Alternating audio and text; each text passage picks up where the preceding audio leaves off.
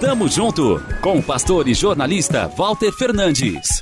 Reflexão e parceria na caminhada cristã. Tamo junto, tamo junto, tamo junto, tamo junto, tamo junto. Em nossas férias, a gente queria muito conhecer a região da Puglia, mas a verdade é que a cidade de Bari, onde ficaríamos hospedados, não parecia ser um grande atrativo. Mesmo assim, logo que chegamos, fomos fazer um giro. E se a primeira impressão é a que fica, pode-se dizer que ficamos bastante impressionados.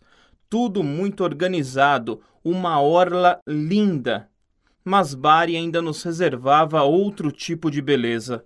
Separamos o domingo para conhecê-la mais a fundo. Fomos ao centro histórico, onde vimos algumas igrejas e até um castelo. Porém, o que nos encanta mesmo é ver gente, gente que faz o lugar. Entrando em uma pequena rua e passando por debaixo do arcobaço, nos deparamos com as artesãs da culinária barese.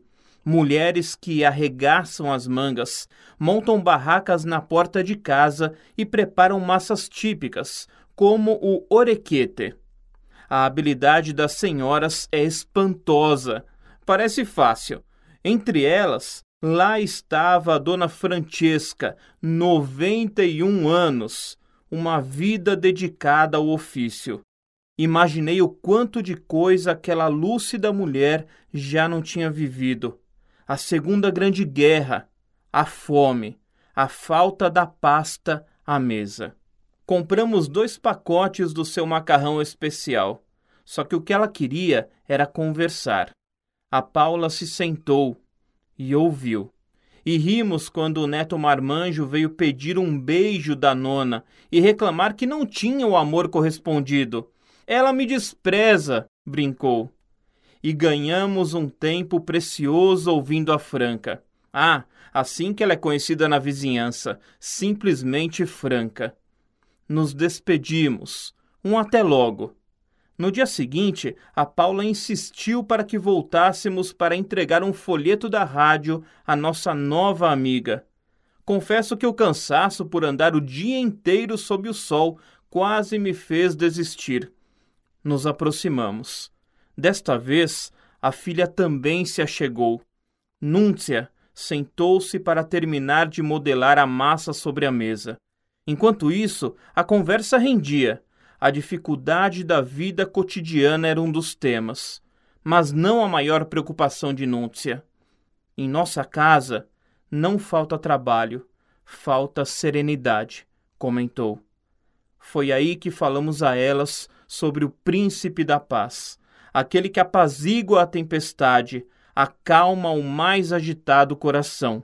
Nos oferecemos para orar. Assim o fizemos. Ao som do Amém, Franca abriu os olhos e afirmou: É um sacerdote. Com palavras simples, explicamos que não tínhamos nada de especial, que em Cristo não há separação entre clérigos e leigos, e que somente o tão grande amor de Deus, em Cristo Jesus, redime todo aquele que tem fé. Cremos que no dia do grande banquete também teremos um tempero pugliese. Tamo junto, avante. Tamo junto com o pastor e jornalista Walter Fernandes. Reflexão e parceria na caminhada cristã. Confira mais em transmundial.org.br e compartilhe.